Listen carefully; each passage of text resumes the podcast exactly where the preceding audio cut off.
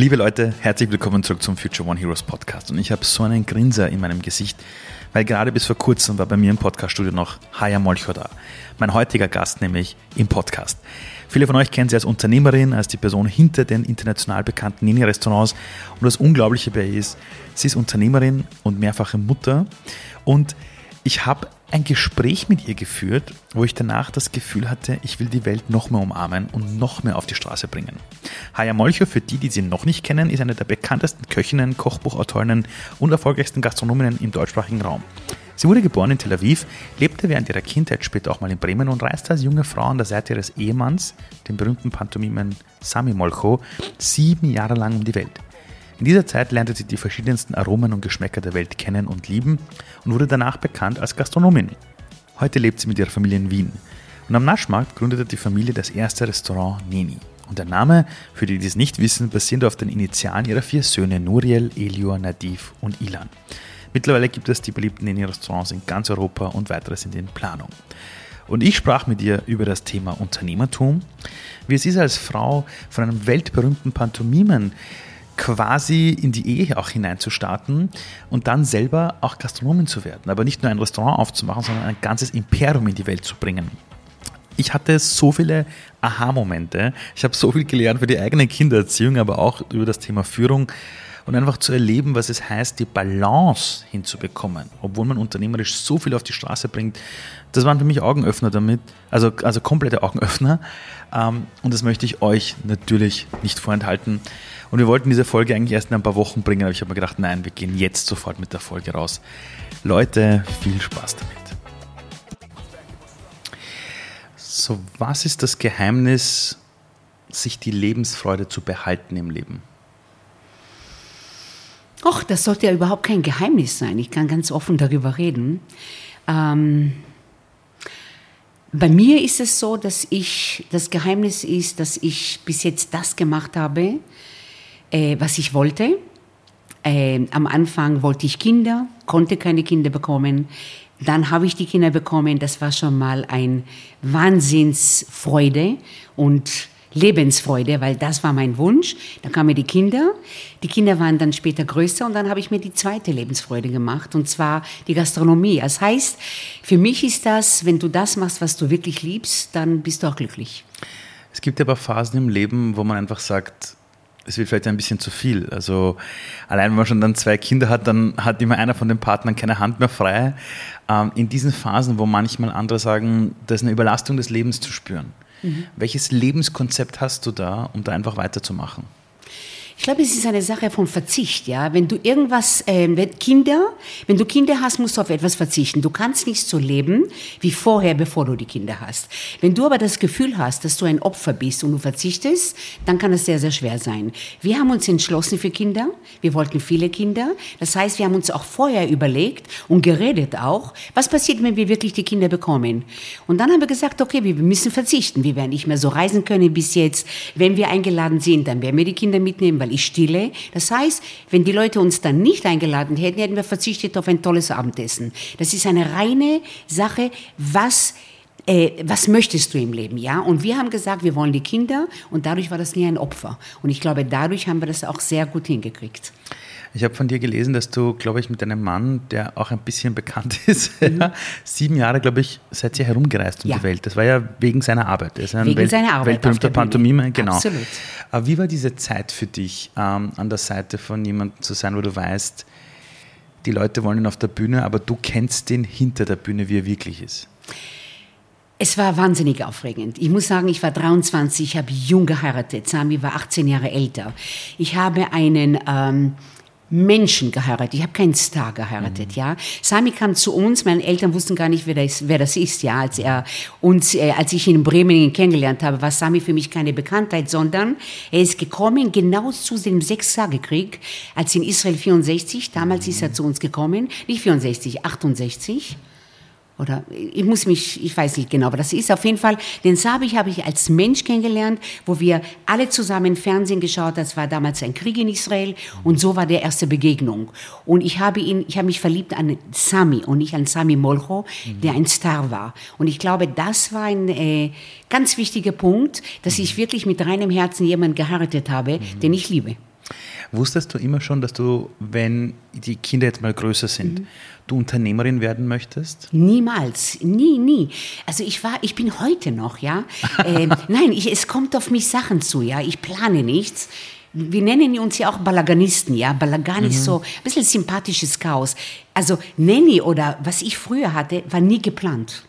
Ja, es hat sich ergeben und es hat sich organisch ergeben. Meine Kinder sind genauso. Sami ist auch ein Autodidakt. Er wusste nie, dass er ein berühmter Pantomime sein wird, sondern er hätte auch ein Lehrer sein können, der Kunst unterrichtet.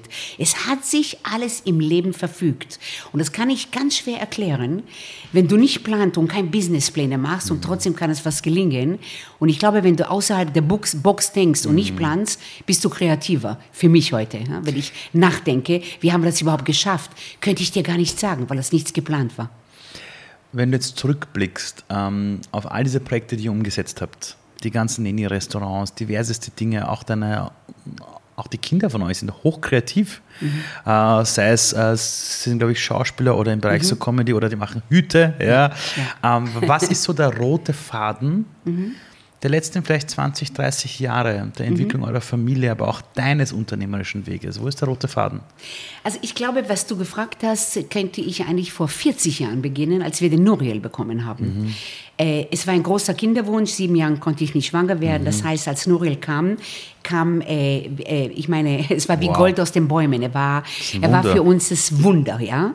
Und ich glaube, wenn du dir Gedanken machst, ja, was bedeutet für dich Erziehung? Was möchtest du mit deinen Jungs, ähm, ähm, welche Werte willst du geben? Und ich glaube, jedes Paar, jedes junge Paar sollte sich Gedanken machen, welche Werte wollen wir unsere Jung äh, Kinder geben und nicht nur einfach in die Welt setzen und schauen mal, wie das wird. Da waren wir nicht so, wo wir gesagt haben, nicht geplant, sondern wir haben wirklich gedacht, was ist Sami wichtig, was ist mir wichtig, wie sehen wir die Zukunft unserer Kinder? Wir waren nicht ehrgeizig in der Schule, aber wir waren ehrgeizig in Sprachen, in Länderbereisen, in Offenheit, in das soziale Leben. Wir haben damals schon aus Rumänien Flüchtlinge genommen, bei uns zu Hause.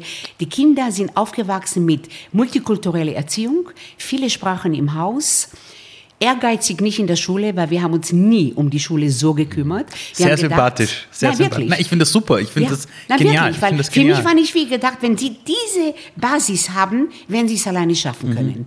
Wenn Sie diese soziale, diese Sprachen, diese Weltoffenheit, können Sie überall leben, überall fahren und überall arbeiten. Egal, was Sie machen werden. Für uns war die Kreativität wichtig. Ich habe viel Sport. Ich habe Sie gelassen. Ich habe keine Ängste gehabt, wenn Sie auf dem Baum oder Bungee oder bis heute sind wir schon Fallschirmspringer, ich auch. Ah. Und, und. Bungee, wir sind eigentlich, ja, fallen, wir lassen uns fallen und dann ergibt sich was. Was würdest du sagen, war schwieriger, Unternehmen aufbauen oder Kinder erziehen? Wichtiger Kindererziehung? Ja, das ist klar. Wichtiger? Weil das ist wirklich eine Verantwortung, was ja. gibt's. Wie ist die Rolle von mir und von Sami als Mann, als Frau?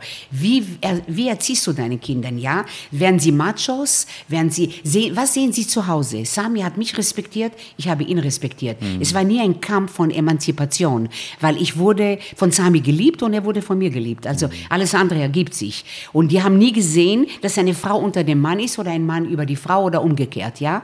Irgendwie Gleichberechtigung. Mhm. Und das habe ich, das wollten wir den Kindern zeigen. Mhm. Ja? Und heute, wenn ich die Jungs sehe, die schon eine Frau, Frauen geheiratet, verlobt, Freundinnen, sie tragen sie auf Händen, sie, sie respektieren Frauen. Mhm. Und wenn ich dir sage, was mein Erfolg ist, das ist mein Erfolg. Ja?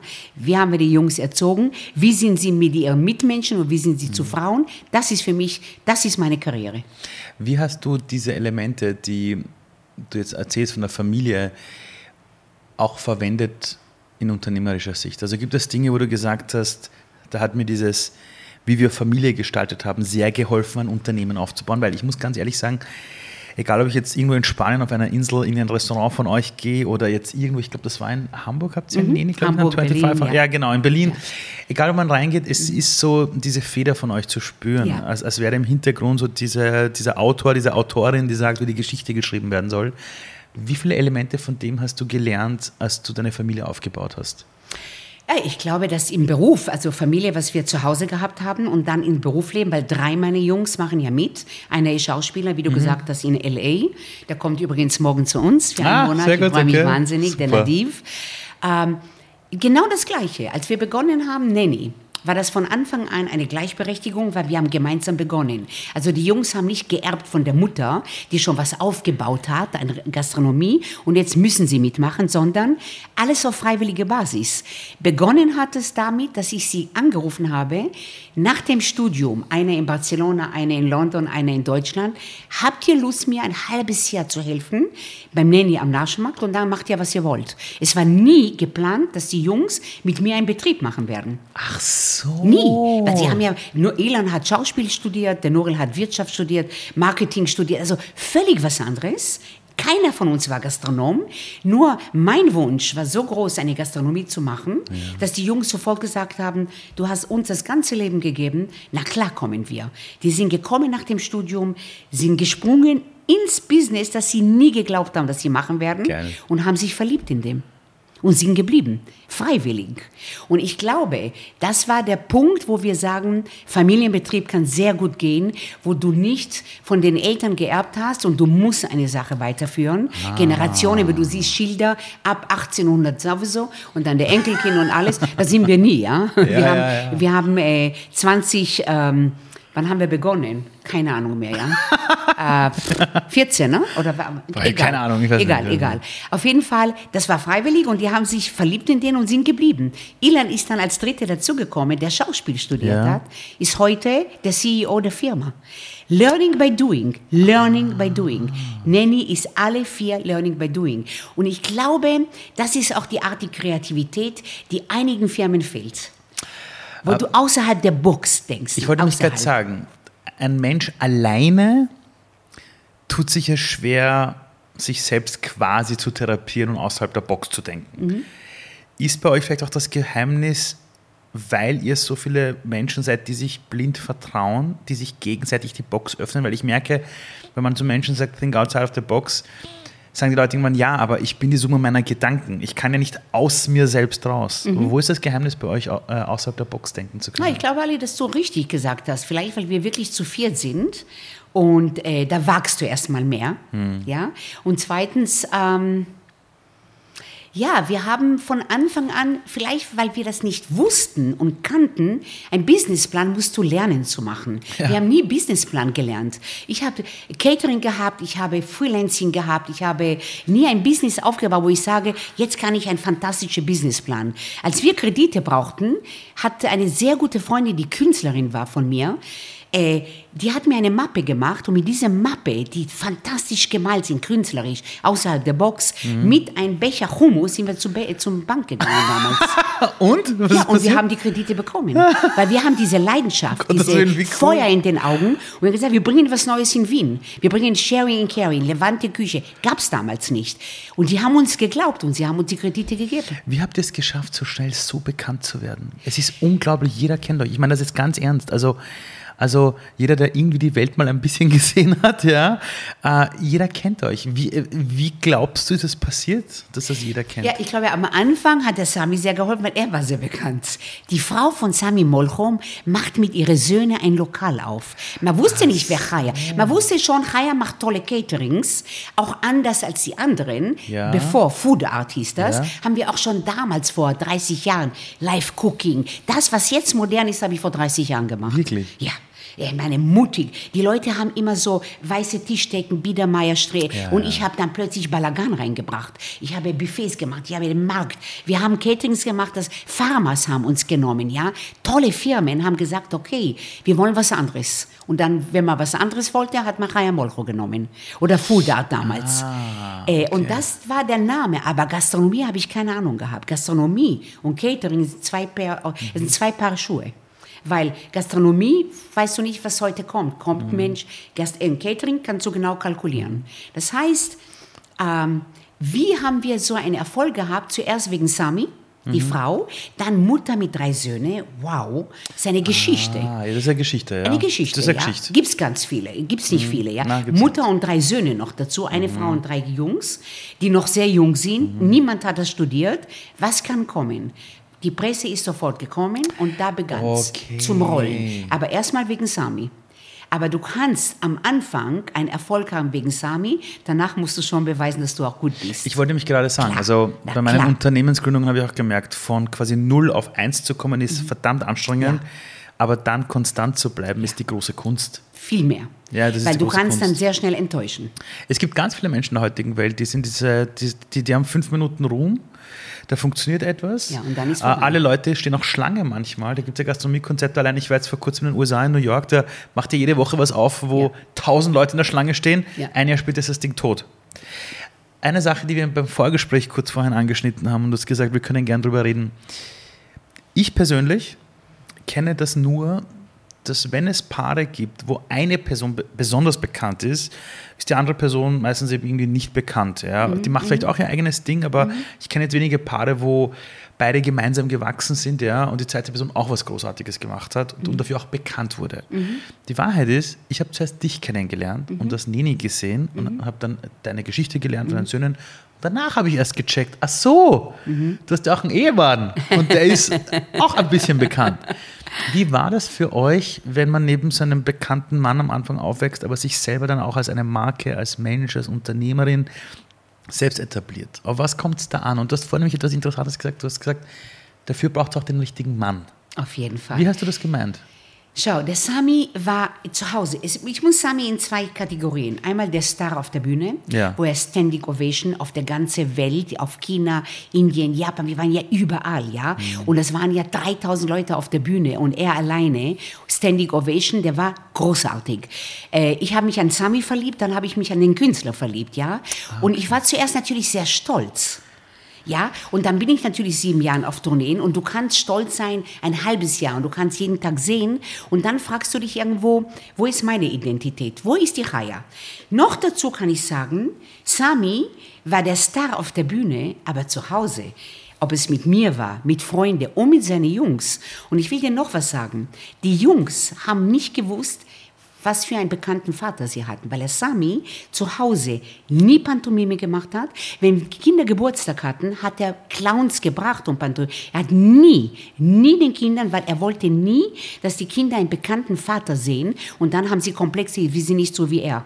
Der war immer der Vater auf alle Vieren, Huckepack, äh, Gymnastik mitgemacht. Der war, außer Star war er Sami Mensch zu Hause. Super. Ich glaube, wenn du damit lebst, dann äh, ist das für die Jungs kein Problem gewesen und für mich nicht, weil ich war für ihn die Nummer eins. Die Bühne war zwar sein Leben, aber ich war immer noch die Nummer eins. Und er hat mir immer zu verstehen gegeben, wenn du mich brauchst, bin ich immer da für dich. Ja, und hat, weißt du, weil wenn du 18 Jahre jünger bist, brauchst du eine gewisse Sicherheit, eine gewisse Basis. Genau, eine weil du innere kannst nicht Basis. so weit sein wie Ja, er. Und er hat mir immer bewiesen, egal was kommt, du bist für mich die, die Nummer eins. Und ich glaube, wenn du dann dieses Selbstbewusstsein hast, findest du deine Identität auch, deine Interessen. Und da habe ich angefangen mit Kochen, in den Küchen zu gehen, Märkte anzuschauen. Er hat trainiert, acht Stunden am Tag dann auf der Bühne. Ich war acht Stunden auf den Märkten, in Küchen und habe meine Identität in den sieben Jahren gefunden. Und dann kamen die Kinder. Sieben Jahren konnte ich nicht schwanger werden. Heute kann ich dir sagen, ich war zu viel unterwegs. Von Hotel zum Hotel, von Stadt. Das ging nicht, weil ich war ja gesund. Es war einfach Ach so. psychologisch, ich werde nicht schwanger. Weil der Wunsch war so groß schon damals, Ja. ich wollte sofort Kinder haben. Ich bin oriental, ich bin aus Israel. Da, meine Cousinen haben, alle haben schon Kinder gehabt, außer ich. Wir kamen nach Wien, haben uns etabliert, dann kamen alle vier hintereinander. Es ist verrückt. Ich habe im Freundeskreis habe ich ein bekanntes Paar, die waren beide in Jobs, die sie unfassbar gestresst haben. Ja. Dann haben sie beide gekündigt, haben eine Weltreise gemacht und plötzlich Ja. ist sie schwanger geworden. Und davor, fünf Jahre lang, haben alle, na, geht nicht, geht nicht, geht nicht. Und dann war diese innere Ruhe da, dieses Ja. angekommen sein. Ja. Und plötzlich irgendwas ist dann passiert, plötzlich zack, schwanger und haben jetzt, glaube ich, zwei oder drei Kinder auch. Ja. Ja, ich glaube, bei uns war das Gleiche. Sami dann in Wien, da haben wir das erste Mal ein Haus gekauft dann in Okay. Weidling, in Klosterneuburg, Ja. wo bis heute wir leben. Ja. Und wir haben jetzt die ersten zwei Jahre noch nichts gehabt. Es war einfach nur, wir leben dort, wir haben immer Freunde und das Haus war immer voll. Ja, und ich glaube genau, was du sagst. Wenn du erstmal wieder so ein bisschen ein Haus, ein Heim hast und nicht nur unterwegs bist, dann ist die Zeit gekommen und das war genau so. Tschack hintereinander. Eins, in sechs Jahren viermal schwanger geworden. Ein guter Track Record, würde man wenn ich schon mache, dann mache ich es. Ja, richtig. Also, das ist so wie, wie du als Unternehmerin. Wenn Ja. du schon was gründest, dann nicht nur ein Restaurant, sondern Ja. dann wird es gleich wir ein denken, richtiges. Wir denken immer nicht nicht nur einmal. Sag, ähm, ihr habt ja die ganze Welt gesehen, hast du gesagt. Ihr Viel, wart ja. von China bis, Ja. bis überall. Warum habt ihr euch dann entschlossen, nach Wien zu kommen und, und hier quasi die Wurzeln aufzuschlagen?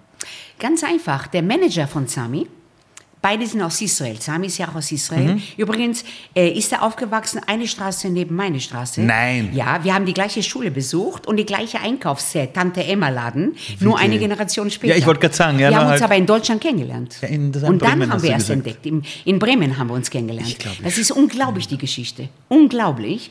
Und wir haben dann entdeckt, ja, wir sind gleich aufgewachsen. Gleiche Markt eingekauft, gleiche Kultur. Weißt du, er ist Spanische, wir sind Rumänische, gleiche Sprache. Das heißt so, es war von Anfang an eine Selbstverständlichkeit. Es wäre total lustig, wenn es irgendwo vielleicht ein Foto gibt von damals, wo Ja. er vielleicht im Hintergrund vorbeiläuft oder so ist etwas. unfassbar. Ja, Stell dir das mal sein. vor. Könnte das könnte ja sein. Aber wa- warum habt ihr euch in Bremen eigentlich kennengelernt? Durch meinen Vater. Mein Vater war Arzt. Ja. Und ähm, er ist dann geflogen, ich glaube, von Paris nach Bremen, wo wir gelebt haben. Und Sami saß neben ihm im Flugzeug, genau neben ihm. Und es kam zum Gerede und, ähm, und es war irgendwie ein, ein Sympathie auf den ersten Blick, zwei. Aber der, mein Vater hat gesagt, weißt du was, Sami, wenn du in Bremen bist, wir sind die einzige israelische Familie, herzlich willkommen. Du kennst ja Orient, du bist ja auch aus Iran. Ich bin, man ladet sofort Leute Sofort. ein, die man mag. Und am nächsten Tag war er bei uns. Er hat inszeniert in Bremen, Warten auf Godot im Theater. Ich bin okay, aber dann warum Wien? Wien, weil sein Manager, seine Mutter hat sich in Israel scheiden gelassen Ja. von dem Vater. Also, Ja. Und die ist nach Wien und hat einen Wiener Juden geheiratet in Wien. Okay. Und Joram ist immer nach Wien gekommen, um seine Mutter zu besuchen. Er war damals noch äh, relativ jung. War das der Manager? 13. Ist das der Manager Und das war der? Manager Okay. von Sami, Joram Harel, Okay. Mhm. der bis heute sein Manager ist. Und ähm, die waren ja wie zwei Brüder, die sind ja 20 Jahre lang im Auto, sie waren, er war sein Personal Manager, Mhm. später erst 100 Wasser und Arik Brauer. Und er hat dann in Wien, als sie nach Wien ankamen, in Europa, wo sie angefangen, Europa, die Welt zu erobern, haben sie die Koffer in Wien gelassen, bei der Mutter. Und von dort sind die überall geflogen. Das heißt, da war der Wien-Bezug da. Das war dann, es war in den 60er Jahren.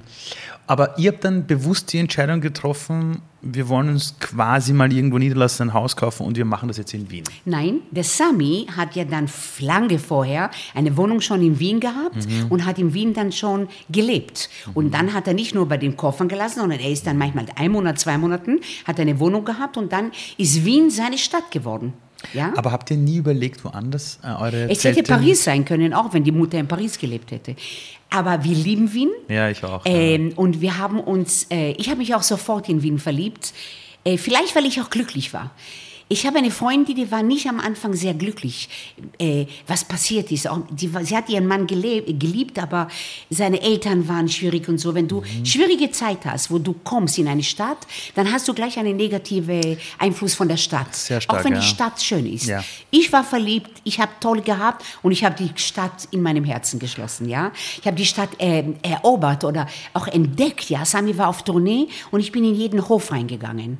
Und ich habe mich verliebt in die Stadt und bis heute liebe ich Wien. würde ich mit Menschen, die dich seit der Kindheit kennen, also würde ich jetzt zurückreisen in der Zeit und würde ich Menschen, die dich gekannt haben im Alter von 14, 15 Jahren, würde ich denen einen Fernseher zeigen und zeigen, wer du heute bist, welche Dinge du so tust. Würden diese Menschen von damals sagen, ja klar, wir wussten immer, die wird so. Oder warst du damals als Jugendlicher, als Kind ein ganz anderer Mensch? Oder warst du immer schon diese Lebensfreude und rausgehen und dieses und jenes? Oder warst du ein schüchternes Kind, das erst später so aufgeblüht ist? Ich weiß nicht. Na, ich glaube, ich bin ja mit neun nach Bremen gekommen und damals, ähm, damals, 64er Jahren, waren noch nicht viele Ausländer in Deutschland. Da kamen die ersten Gastarbeiter aus Türkei. Äh, die waren nicht so gut angesehen, bis heute nicht, wenn du mich fragst. Das stimmt, ja. Ähm, aber wir waren aus Israel, blond, blauaugig, ähm, zwar jüdisch. da waren noch viele Nazis als Lehrer, was ich miterlebt Mhm. Wow, habe. okay. Viele, 64. War noch keine gute Aufklärung. Aber ich war hübsch, ich war ich, ich nehme an, ich habe schon damals diese Ausstrahlung, ich habe drei Sprachen, vier Sprachen gesprochen. Das war, ich war exotisch für die jungen, Jungen vor allen Dingen in dieser Klasse. Ich habe kein Wort Deutsch geredet. Warum hast du vier Sprachen Weil gesprochen? durch meine Eltern, meine Großeltern haben Rumänisch, nein, Ja. Verzeihung, drei Sprachen. Rumänisch, Hebräisch und wir haben auch Englisch schon damals äh, automatisch so. als Kinder, weil Fernsehen wurde nie synchronisiert. Das alles ist auch in original. Schweden. Das ist in Schweden Ja, genau Kinder das Coole. Die können doch Englisch, alles klar. Englisch, ja. Ja, okay. und, und, äh, und Deutsch kam dann als viertes, aber ich konnte kein Wort Deutsch, aber ich war exotisch. Und das war schon mal, die, die Jungs und die Mädchen haben mich schon damals schon umkreist, weil ich konnte was anderes erzählen. Die sind in Bremen aufgewachsen, sind vielleicht einmal im Jahr nach Griechenland mit den Eltern geflogen, aber wir waren schon was, wow, ein Mädchen, die so viel sprachen und dann auch noch hübsch und lockig und, und, äh, und meine Mutter hat auch noch gut gekocht und wir haben sie immer nach Hause. Also ich habe von Anfang an eine gute Stempel bekommen. Es hätte auch anders sein können, Komplett, wenn ich ja. braune Augen hätte, schwarz, eine Nase, wo man glaubt, dass mal jüdisch so ausschaut, hätte ich nicht diese Erfahrung gehabt, ja. Aber ich habe schlechte Erfahrungen mit Lehrer gehabt. Also dir ist bewusst, dass es manchmal Privilegien gibt, wo Ja. man sagt, da bin ich, da hatte Ich ich ein bin- bisschen ja. mehr Glück. Und, und mein Vater war noch Arzt. Und du hast mir vorhin nämlich auch erzählt, dass du gekommen bist und dass du auch in letzter Zeit auch vieles gemacht hast für Frauen im Iran, eine glaube ich, Spendenaktion, eine Charity, glaube ich, in Mhm. Ja. Berlin. Ja. Aber wie ist das für dich? Ähm, Du hast nämlich auch eben so erwähnt, so nebenbei, wenn es einem gut geht irgendwo, ist es einfach wichtig, auch an andere zu denken. Ich glaube, es ist wichtig, allgemein, nicht nur für sich zu denken. Ja? Wir sind geboren, äh, nicht um alleine zu leben, sondern wir haben sofort ein Gegenüber. Ja? Und du, du bist nicht für dich, also wenn du nicht sozial denkst, wenn du denkst nur an dich, wenn du narzisstisch bist, ja, erstmal ist das eine unglaubliche Armut und das ist traurig für mich, sowas, solche Menschen zu begegnen. Äh, wenn du geben kannst, egal was, egal. Ich habe das von Samis Vater, ja. Er war auch fast 100 und er war ein weiser Mann. 100, Caroline. Und äh, immer wenn ich mit ihm spazieren gegangen bin in Israel und er hat arme Leute, die auf der Straße, russische Juden, die damals äh, Gitarre gespielt haben oder wirklich gebettelt haben, hat er jeden gegeben. Und ich habe ihn damals gefragt, wie weißt du, ob er das braucht oder nicht? Und er hat gesagt, weil ich es nicht weiß, ist das selbstverständlich, dass ich jeden gebe, weil einer braucht das bestimmt. Das heißt, das Geben. Ich bin aufgewachsen mit Eltern, die gegeben haben. Äh, mein Vater war Arzt. Es ging ihm gut in Israel, weil er hat immer Lebensmittel bekommen. Das heißt, für uns war das automatisch. Menschen in unserer Nachbarschaft haben nicht so viel verdient. Das heißt, wir haben 100 Kilo Tomaten von Bauern bekommen, weil er die Zähne gezogen hat. Anstatt Geld hat er dann Lebensmittel. Bin ich aufgewachsen mit Nachbarn, die gekommen sind zusammen gekocht haben, fermentiert haben, äh, Sugo gemacht haben, alles und jeder konnte das mit nach Hause nehmen. Das heißt, das war meine Kindheit. Das Geben, was, was Gastwirte auch von Anfang an haben, das Geben. Ein, ein Wirt muss geben. Ein Wirt muss für seine Gäste da sein. Ein Wi- Wirt muss äh, Probleme der seine Gäste hören. Ein Wirt wird sie verwöhnen durchs Essen. Das heißt, damit bin ich aufgewachsen und ich glaube, das war meine, mein Leben. Mein Leben ist, Menschen zu helfen. Und für mich ist das selbstverständlich, dass meine Kinder das lernen mussten. Ob wir Flüchtlinge zu uns genommen haben, ob Nanny damals die Produktion Flüchtlinge mit Hummus und so weiter in den Bahnhöfen verteilt haben. Das ist für mich das Leben. Ich lebe nicht alleine, ich lebe mit meinen Mitmenschen und wenn ich helfen kann, werde ich helfen. Ob das ein armer Augustiner ist, der ein Naschmarkt ist, werde ich immer noch Geld geben. Der nervt mich nicht, weil er braucht das Geld, ja? Das heißt, wenn du die Einstellung hast, äh, egal wie viel ich habe, ein bisschen kann ich immer was geben. Ein bisschen. Auch wenn das nur 50 Cent sind. Aber das werden wir immer machen. Und das war die Erziehung und das ist mein Leben. Und das werde ich mit iranischen Frauen machen.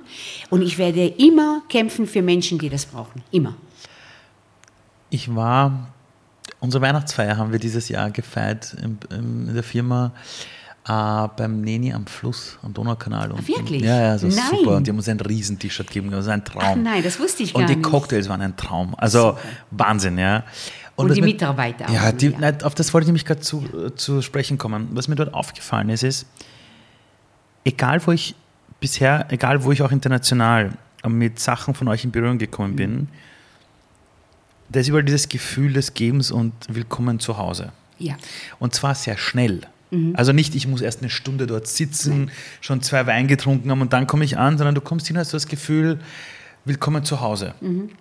So, was ist es denn bei euch, dass dieses Gefühl überall vorherrscht? Also, wie kann man das den Menschen, die nämlich dann vor Ort die Mitarbeiter und Mitarbeiter von euch sind, wie kann man das denen weitergeben? Weil, weil jedes Unternehmen sagt, wir wollen sehr respektvoll sein, wir wollen, dass die Kunden happy sind. Aber du erlebst oft auch in, in Restaurants, auch gehobene Gastronomie, dass die Leute mit einer Lustlosigkeit teilweise dort stehen und dann geht man bei euch rein und da ist es laut und die Leute sind unterwegs und aus der Küche riecht raus und du kommst rein und du bist so mittendrin auf einem Marktplatz, kommt es Ja, mir vor. ja. Wie macht man das, dass man bei so vielen angestellten Menschen es schafft, dass die diese DNA auch täglich in ihrem Job, der anstrengend ist, muss man Sehr, sagen, Gastronomie ist sehr, anstrengend, sehr. die das dort weitertragen? Wie geht das? Wie schafft man das, ja? Erstens einmal, du hast gesagt, viele wollen Respekt. Ein Respekt musst du leben. Ein Respekt ist nicht nur ein Wort. Ja? Wenn ich einen Respekt zu einem Mitarbeiter habe, das heißt, ich werde nicht nur bla bla ihn fragen, wie geht es dir, sondern ich weiß zum Beispiel, wenn jemand ein krankes Kind zu Hause hat und er erzählt mir das, dann werde ich ihn nächstes Mal fragen, wie geht's deinem Kind? Das heißt, sich Sachen zuhören. Das Zuhören ist das Wichtigste und nicht nur bla bla. Ich frage, weil ich höflich bin. Ich habe schon längst diese Höflichkeit weggelassen. Ich bin nicht höflich, sondern ich bin interessiert. Wenn du interessiert bist an deine Mitarbeiter und dann noch selber ein Beispiel gibst von Leidenschaft und meine Jungs auch machen das, was sie lieben, dann glaube ich, kannst du deine Leute mit anstecken. Und wenn jemand ein Problem hast, dann werden wir zu ihm stehen und werden ihn sagen, hast du ein Problem, brauchst du einen Tag frei, dann werden wir ihm auch den Tag freigeben. Das heißt, Mitarbeiter, die lange bleiben und am Naschmarkt haben wir Mitarbeiter seit Beginn. Wo hast du das noch? Wirklich? Seit Beginn. Und noch dazu habe ich multikulturelle Köche. Wir haben Österreicher, wir haben auch Türken, wir haben Inder, wir haben bunt gemischt, so wie wir. Wir sind, Integra wir sind Immigranten. Ja. Und wir haben Immigranten auch aufgenommen. Und ich glaube, das spielt eine große Rolle, wenn du selber weißt, was bedeutet das, in ein anderes Land zu kommen, was bedeutet das, keine Sprache zu können. Wir haben viele Köche, die kein Deutsch kannten und wirklich sie langsam beigebracht haben. Und durch Sami Pantomime Körpersprache können wir auch mit Hände und Füße reden. Ja? Das heißt, wenn jemand gut ist, wirst du ihm nehmen und wirst du ihm beibringen. Und noch dazu, unsere Mitarbeiter können immer aufsteigen. Ja, wenn ich sehe, ich habe viele äh, äh, Flüchtlinge aufgenommen, die abgewaschen haben, zuerst, weil sie noch kein Deutsch kannten und so weiter. Heute sind sie Restauranteleiter. Die können, weil sie sind ja intelligent. Sie haben abgewaschen, weil sie keine Deutsch kannten, weil, aber sie sind sehr intelligent gewesen. Und wenn du das spürst mit deinen Mitarbeitern, bringst du ihn ganz schnell nach oben. Mein Gott, ich habe heute in, der, in, äh, in unsere, äh, in unsere äh, Produktion, weil wir machen ja Produktion für die Supermärkte, Ja, am ja, Tisch, ja, das ist super. ist einer meiner äh, längster Mitarbeiter, der Sid, der kam aus Indien, der hat bei mir im Catering-Service angefangen. Heute macht er die ganze Buchhaltung und Controlling. Von Service Wow. auf Controller, von einem Millionengeschäft, von, von, von Supermarktproduktion. Das heißt, du kannst bei uns auch wachsen. Wenn wir Potenzial sehen, wächst du bei uns. Aus, einer Business-Sicht, wie passiert das, dass man plötzlich die eigenen Produkte österreichweit in einem Supermarkt hat? Gute Frage. Wie geht von, das? Von vier als Quereinsteiger. Na, vor allem als Quereinsteiger und vor allem, du musst das ja skalieren können, du Ja. brauchst ja Logistik, Ja. du brauchst ja, du musst ja denken in den Bereichen Kühlkette, du musst ja ganz anders produzieren als Ja. in einem Restaurant. Ja. Wie geht sowas? Es kommt dann einer von, ich glaube, also es kommt dann jemand und sagt, hallo, wir sind von einer der größten Handelsketten Österreichs, wir hätten das gerne. Oder, oder, oder wie du rennt hast das? ganz gerecht. Wir haben ja gerade Naschmarkt aufgemacht, ein Ja. Jahr. Und wir haben wirklich einen fantastischen Hummus gebracht, weil damals kannte man ja gar nicht Hummus. Mhm. Wenn ich dir heute erzähle, dass Liebdauer weniger verkauft wird als unsere Hummus, wirst du sagen, das kann ja wohl nicht wahr sein in Das hätte Österreich. ich jetzt auch nicht gedacht. Hättest du nicht gedacht, aber es ist so. Und Ah. nach einem Jahr kam ein ganz ein toller, innovativer Einkäufer zu uns, Mhm. Essen, am Nenni am Naschmarkt. Man hat ja, jeder hat über Nenni am Naschmarkt geredet. Ja, das ja. war was Neues. Am Naschmarkt ein bisschen New York, ein bisschen Tel Aviv, frech, Mutter mit drei Söhnen, eine Geschichte dazu. Und noch dazu, Sharing is Caring. Niemand hat das gehabt. Damals war mein Teller, dein Teller und niemand teilt. Wir haben alles auf der Mitte und jetzt muss man teilen und die Hand über die Schulter des anderen. Jetzt kannst du es dir in Deutschland, in, in Österreich, in Deutschland vorstellen, vor 14 Jahren. Gab's nicht. Ich sag dir, wie das, ja, wirklich. Ja, es war, äh, es Ja, war, und, und es war ein. Risiko auch. Wir Ja, wissen nicht, klar, wie das gehen wird. Das klar. kann ja auch schief gehen. Sicher. Aber was du mich gefragt hast, dann ist er gekommen, hat unser Hummus und dann hat er gefragt, mein Gott, das will ich von euch haben. Er war innovativ, der war jung, der war hungrig, was Neues zu bringen zu dem Supermarkt Spar. Mhm. Und wir haben ihn angeschaut und gesagt, wir haben eine Gastronomie und wir sind Quereinsteiger, wir, sind, wir kennen das gar nicht, wir wissen gar nicht, wie sowas geht. Und dann hat er gesagt, ja, aber ihr könnt doch für eine Filiale machen, eine, die um die Ecke ist. Und zwar Bamberger. Mhm. Das war die erste Filiale. Mhm. Und wo ich dann den Jungs angeschaut habe, wow, die wollen im Supermarkt unsere Hummus haben. Wir waren einerseits stolz und einerseits waren wir ängstlich, weil wir wussten, wie wollen wir das machen. Okay, jetzt erzähle ich dir, wie das ging. Sag. Wir haben es zugemacht um 11 Uhr nachts. Dann haben wir die Tische zusammengestellt am Naschmarkt. Ja? ja. Dann haben wir tolle, was wir können, ist auch gute Leute finden, die Grafikdesign, die tolle Banderollen. Und wir haben New York nach Österreich gebracht. Transparente Becher, weil wir sind stolz auf unser Produkt. Das war das Erste.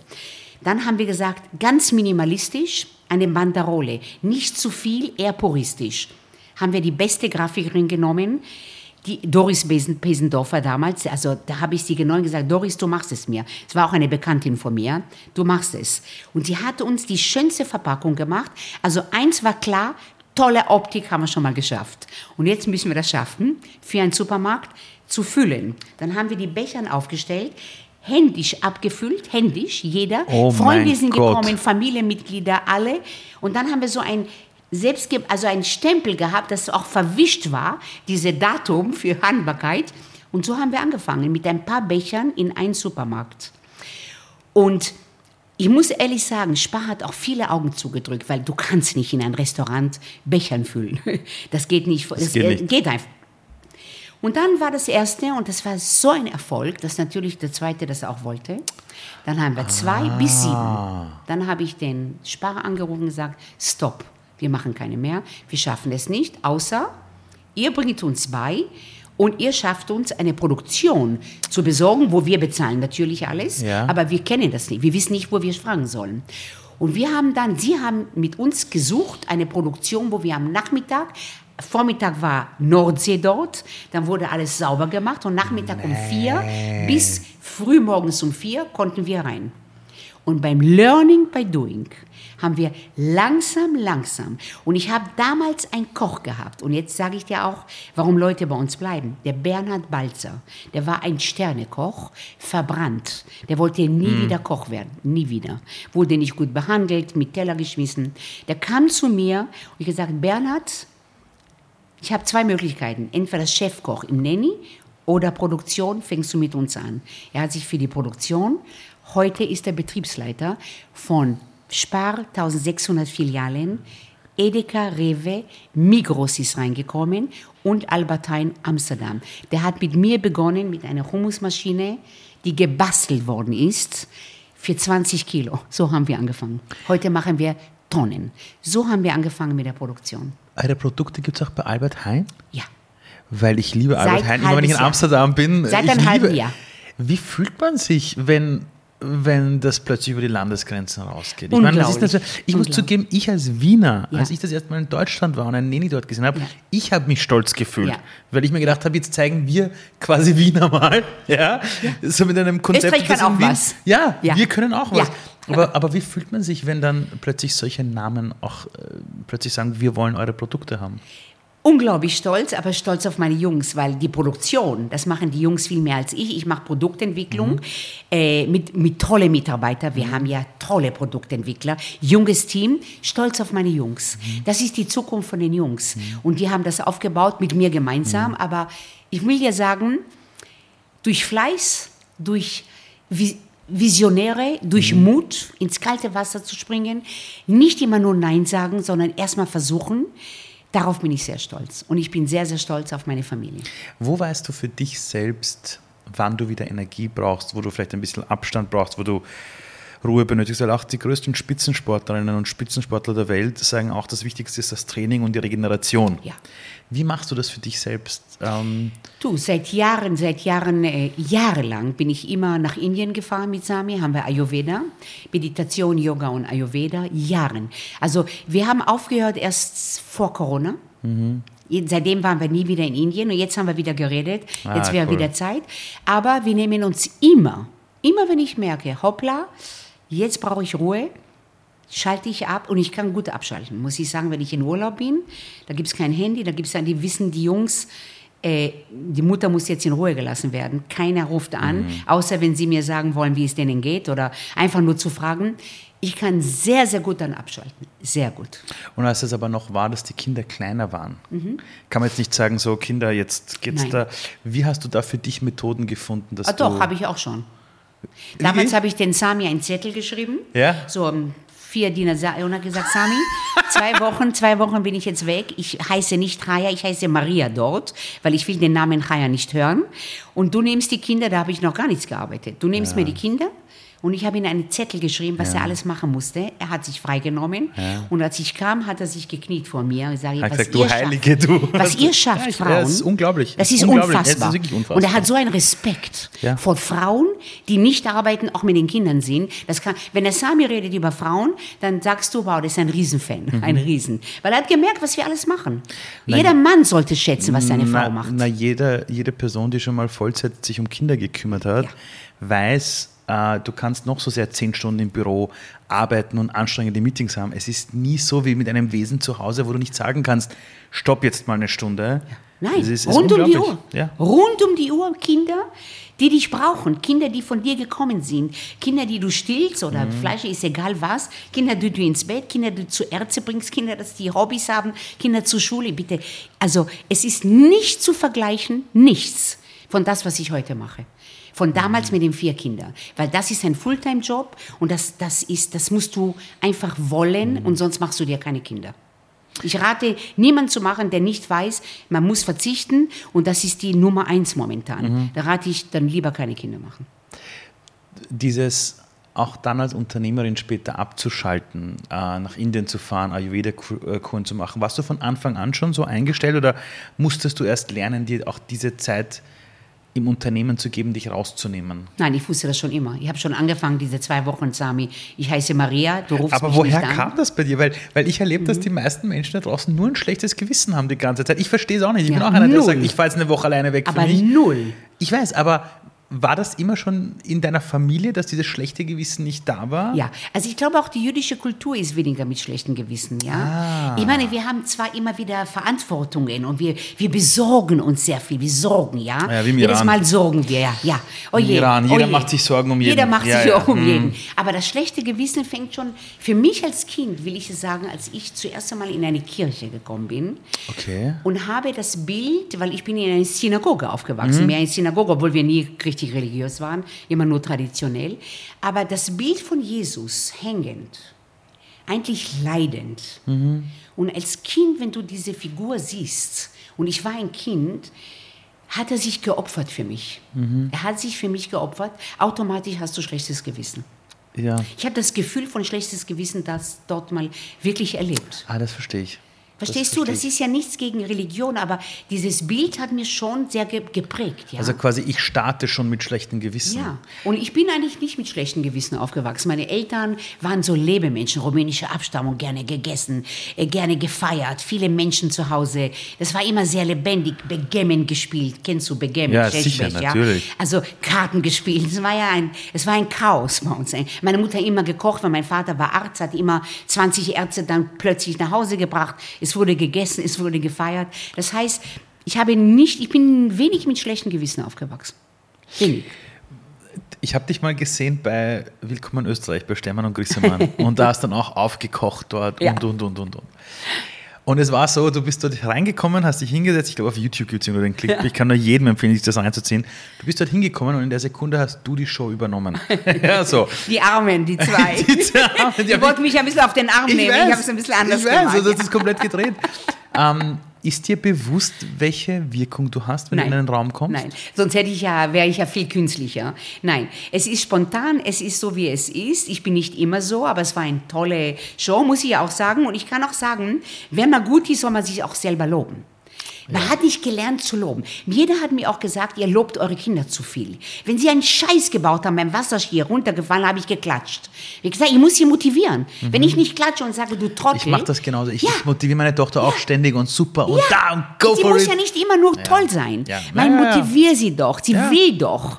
Was genauso. können Kinder dafür, dass sie runterfallen? Ja, Aber ja. und wir haben, wir waren ja mit Österreicher damals und und dann, wenn ein Kind nicht perfekt war, wurde er runtergemacht. Ich ja, weiß. du Trottel, du musst es. Und meine sind geflogen und gefetzt und die sind aber wieder aufgestanden mit einem Lächeln, weil Mami hat sie gelobt. Ja. Und dann sind sie wieder auf die auf die Ja. Wasserskier, ja. Also und und heute habe ich einen Enkel. Wir haben seit 500 einen Enkel, der Eli, Wow. ja. Das Große Geschenk. Gratulation, wow, super. Und man fragt mich, was ist deine Rolle? Sage, Liebe und Loben, LL. Mehr brauche ich nicht. LL, das ist meine, meine Aufgabe. ich muss sie Liebe nicht und erziehen. loben. Ich werde auch keine Tipps geben. Meine Jungs und die, meine Schwiegertochter machen noch besser, könnte ich das gar nicht, Ja. weil sie auch LL geben. Lieben und loben. Mein Gott, der Kleine wird mit Lob und Liebe auf, aufwachsen. Das weiß ich jetzt schon. Wenn du eine Sache, ich habe oft erlebt bei Freundschaften oder auch bei Familien, habe ich oft erlebt, die machen etwas gemeinsam und dann zerbricht es oft, wenn der Erfolg kommt, weil dann geht es ums Geld. Das habe ich oft erlebt. Es gibt Familienunternehmen, wo ich ab und zu geholt werde, um zu vermitteln. Und du merkst immer, am Anfang war alles gut, solange es klein war, dann wurde das Ding irgendwie groß und dann ging es halt um Geld. Ja, wer ist, ist jetzt wo mehr im Rampenlicht und wo nicht. Gute Frage. Wie habt ihr das geschafft über wirklich so eine lange Zeit, dass ihr wächst, dass jeder für sich in der eigenen Kraft auch ist und, und, und diese Dinge euch dann nicht irgendwie als Familie auseinandergebracht haben? Ich gebe dir jetzt als Tipp, auch als Vater, weil du hast ja zwei Töchter jetzt. Ja. Ne? Das Wichtigste ist, in der Erziehung sie zusammenzubringen. Ich sage dir, wir haben ein größeres Haus in Weidling. Und wir haben ja, für jedes Kind hätten wir ein Zimmer. Die ersten zwölf Jahren waren die Kinder in ein Zimmer. Wirklich? In einem Zimmer mit Stockbetten und sie waren unzertrennlich. Sie haben gestritten, sie haben gelacht, sie haben Höhlen gebaut. Niemand hat in ein Zimmer gelebt. Das heißt, dieses Zusammenhalt kommt von klein auf Erziehung. Ja? Das ist ein super Tipp. Glaube mir, weil sie lernen sich kennen. Und nicht nur in guten Zeiten, auch Streit gehört Auch in dazu. schlechten Zeiten, Aber ja. versöhnt euch dann. Wenn Sami und ich gestritten, meine ey, Kinder haben nie Angst gehabt, dass wir uns scheiden. Obwohl wir mediterran sind, wir haben gestritten. Es wurde nichts unter den Teppich gekehrt. Aber danach haben wir uns geküsst, versöhnt und das Leben geht weiter. Es ist nicht nur alles toll. Ja, es gibt Höhen und Tiefen, aber man kommt wieder rauf. Also die Kinder haben die ersten elf Jahre zusammengelebt. Dann das Gönnen. Jeder hat eine andere Begabung. Meine Kinder haben immer bewundert jemand, der besser war als sie. Wenn wir auf der Straße und es gab einen Straßenkünstler, meine Kinder waren immer mit solchen Augen, haben sie bewundert. Alle Künstler haben meine Kinder geliebt, weil sie haben so viel Anerkennung bekommen, Ja. weil sie waren, sie waren einfach fasziniert für jemanden, der was anderes konnte. Dann kamen sie nach Hause und haben versucht, das nachzumachen. Sie wollten lernen von jemandem, der besser war. Ja? Jetzt, der Nurel macht Hüte, neben seinem Beruf. Es war nie eine Frage, dass er weniger arbeitet und dadurch weniger Geld bekommt. Elio hat Quetsch, sein Burgerladen Mhm, in Taborstraße, hat auch sein eigenes Business. War nie eine Frage. Er hat ein zweites Business und er kriegt jetzt weniger, weil er ein bisschen weniger für Nanny arbeitet. Ah. Ilan ist der CEO, arbeitet am meisten. Jetzt hat sich das ein bisschen mehr verteilt, hat nie verlangt mehr. Nie, weil er vielleicht mehr, äh, äh, sondern Familienbetrieb ist Familien. Jetzt brauchst du mehr deine Zeit, heute brauche ich mehr meine Zeit. Jeder gönnt den anderen seine kreative andere Phase. Und es war nie, und, und ich sage auch immer, wir haben den Jungs und Schwiegertöchtern alles schon geerbt, solange ich noch eine warme Hand habe. Ich brauche nicht tot sein, um zu erben, vererben, sondern solange ich lebe, weil was passiert? Viele fragen, wow, wann sterben meine Eltern? Ich brauche das Geld.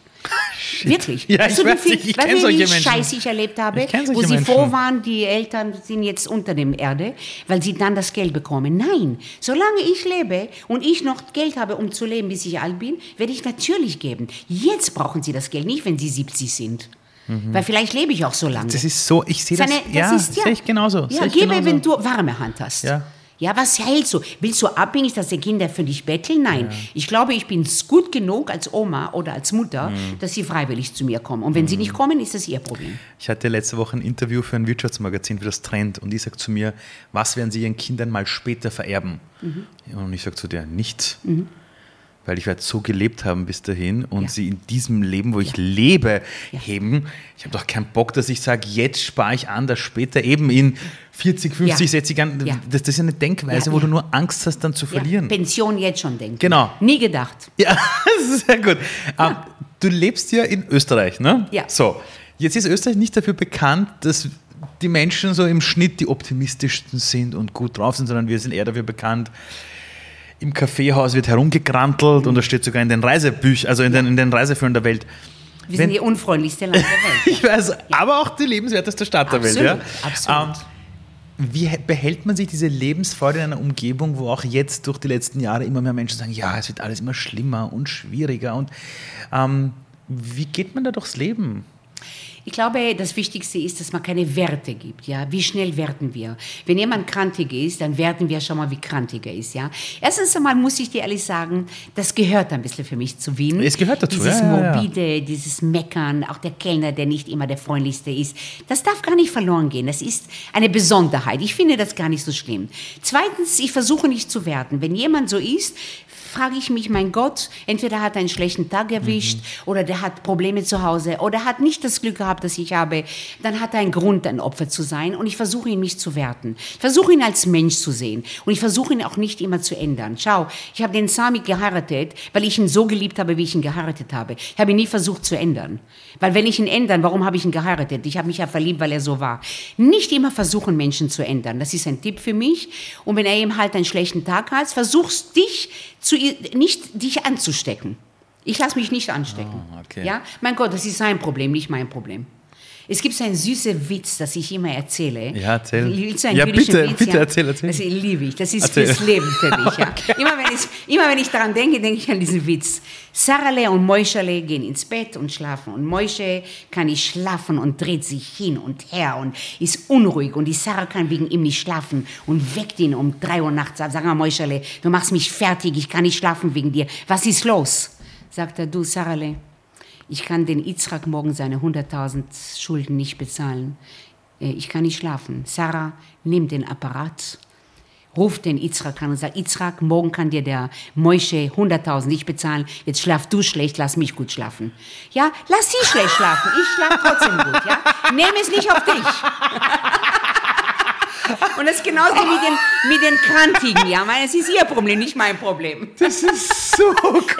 Sage ich mir immer wieder. Meine, nimm das von dir weg. Warum lässt du dich anstecken? Wenn der krantig ist, ist sein Problem, nicht mein Problem. Und deswegen akzeptiere ich ihn so ist. Er muss sein Leben in die Hand kriegen. Und das ist für mich ein Lebensfaden. Ein Faden in vielen Sachen.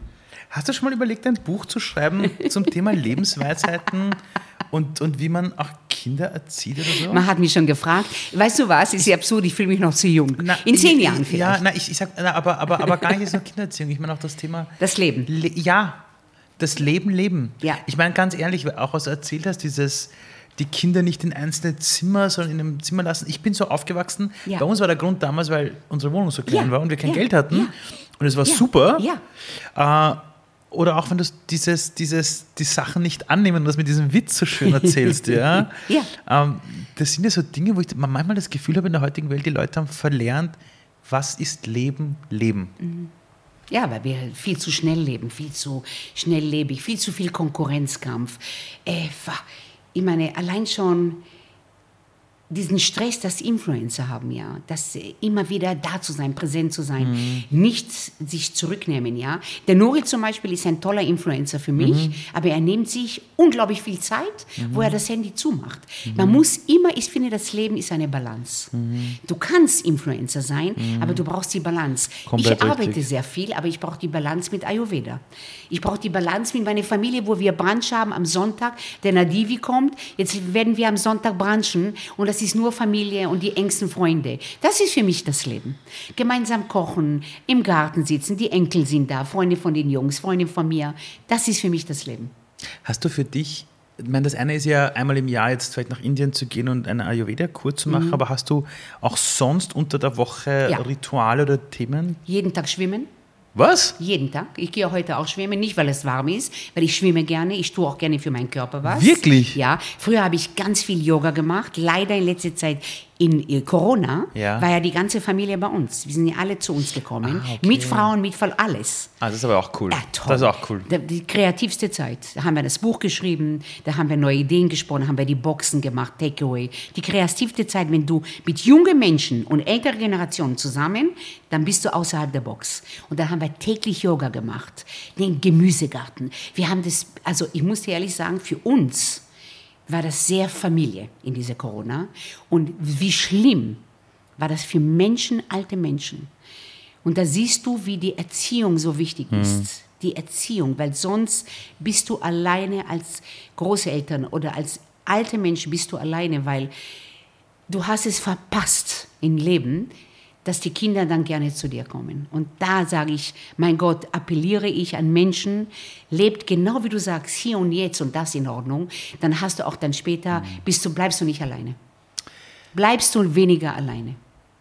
Was von uns Menschen ja bleibt, wenn wir nicht mehr da sind, ist ja die Geschichten, die Ja. wir in dieser Welt Ja. auslösen. Ja, Traditionen. An was sollen sich Menschen in 100 Jahren zurückerinnern, wenn jemand sagt, hast du sie damals gekannt? Und jemand sagt, ja, ja, die kannte ich. Und wenn jemand sagt, ja, wie war die denn so drauf? Mhm. Oder, oder was kannst du mir von ihr sagen? So, was hättest du gern? Was, oder ich sage auch, oder auch anders, wenn du heute aus diesem Büro bei mir rausgehst Mhm. und ich in vier Wochen mit jemandem spreche und er sagt, was, die war bei dir im Podcast cool, wie ist denn die so? Mhm. Was ist das, wo du dir denkst, das wäre cool, wenn Menschen dieses oder jenes über dich erzählen? Ich drehe das äh, um jetzt. Was würdest du erzählen in vier Wochen? Wie hast du mich erlebt? Ich würde erzählen, das war, als, als hätte ich das Leben zu mir ins Büro eingeladen. Das war die pure Sonne. Also Lebensfreude, pure Sonne, so richtig Lust, jetzt noch mehr Kinder in die Welt zu setzen. Es war halt einfach dieses, das Leben zu umarmen, wie es ist und sich in die Fluten des Meeres zu schmeißen. Also ich würde mir wünschen, dass sie mal dann sagen, was du gesagt hast, lebensbejahend Ja, sehr. und weniger Werte geben. Mhm. Äh, sie hat weniger Werte und sie hat die Leute, einfach angenommen, so wie sie sind. Also nicht bewertet und, und Ja, auch Bewertung Menschen, ist, ja. macht, äh, macht Neid. Äh, du, du stellst dich immer dich gegenüber. Das darf man nicht, ja. Weil wenn du dich, dann fühlst du dich dadurch besser, wenn du jemand schlechter machst. Das darf nicht sein. Ja, jeder Mensch hat seine, jeder Mensch im Grunde genommen, das weißt du ja, du hast ja ein vier Wochen altes Baby. Mhm. Du weißt, wie sie zur Welt kommen. Unschuldig, lebensbejahend, abhängig von uns. Und mein Gott, wie schnell können wir Menschen kaputt machen? Wie schnell machen Kindergärten, Schulen Menschen kaputt? Bei, passt auf, wenn eure Kinder in die Schule, mischt euch ein. Wenn irgend, was meinst du, wie oft wir in der Schule waren? Das, das ist nämlich noch eine Frage, die, habe ich jetzt, die wollte ich gar nicht stellen, aber die fand jetzt an. Erzähl mir bitte um Himmels Willen, wie ihr das in der Schule gemacht habt, damit, damit die Kinder sich dieses Licht bewahren. Wie habt ihr das gemacht? Erstmal weiter zu Hause gelebt. Immer ein Netz. Also nicht Netz, dass sie faul werden, sondern wir war, wenn sie Probleme hatten, haben wir nicht die Lehrer beschuldigt. Ah, eigentlich haben sie recht. Nein, in, äh, äh, umgekehrt. Wir haben immer, immer die Kinder zugehört, wenn sie ein Problem hatten und nicht immer sofort, was in Westeuropa geschieht. Die Erwachsenen haben immer Recht und die Kinder haben immer Unrecht. Im Gegenteil, wir haben gekämpft für die Kinder. Der Nurel war schwerst Legastheniker. Ach so, In den klar. Schulen damals war immer noch rot gestrichen. Fehler rot. Äh, Legastheniker wurden damals nicht beachtet, ja? Ja. Und die Lehrer, ich gebe dir ein Beispiel, Ja. dann weißt Ja, du genau, wie wir reagiert haben. Erzähl. Der Nurel kommt eines Tages komplett zerstört. Die Lehrerin hat ihn einen Stift hier auf den Stirn gemacht, also ein Merkmal, weil er so viele Fehler gemacht hat. Was? Ja, das war vor 30 Jahren. Um Gottes Willen. Ja, 25, 30 Jahren. Nicht so lange her. Das ist heute hoffentlich schon anders. Und er kommt da hin und erzählt so die Geschichte. Ja, die Lehrerin hat mich äh, Dings. Am nächsten Tag haben wir erstens einmal solche Filzstifte gekauft, mit dicke Filzstift mitgenommen. Eine Lehrerin einen Termin gemacht und wir haben gesprochen, schauen Sie, der Nurel ist gekommen, völlig zerstört.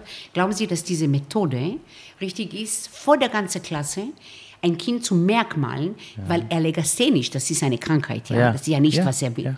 Ja. Sowas zu machen, da sagt sie, nein, es wäre ja nur ein Witz. Das wäre doch nur, das habe ich ja doch gar nicht so ernst genommen. Sami hat den Stift rausgenommen, hat ja so einen Kreis gemacht, wie die Inder hier. So ein Kreis mit dem Stift. Sie war komplett schockiert, dass der Sami das mit ihr sagte, aber es war doch nur ein Witz. Ich habe das doch nur so Geil. gemacht. Geil. Diese Lehrerin musste sich auch entschuldigen vor der Klasse beim Noriel. Sonst, sonst wäre ich so weit gekommen, dass sie geflogen wäre. Mhm. Wie war, und das meine ich. Steht zu euren Kindern. Mhm. Hört euch genau die Geschichte an und gebt nicht immer die Autorität den Recht.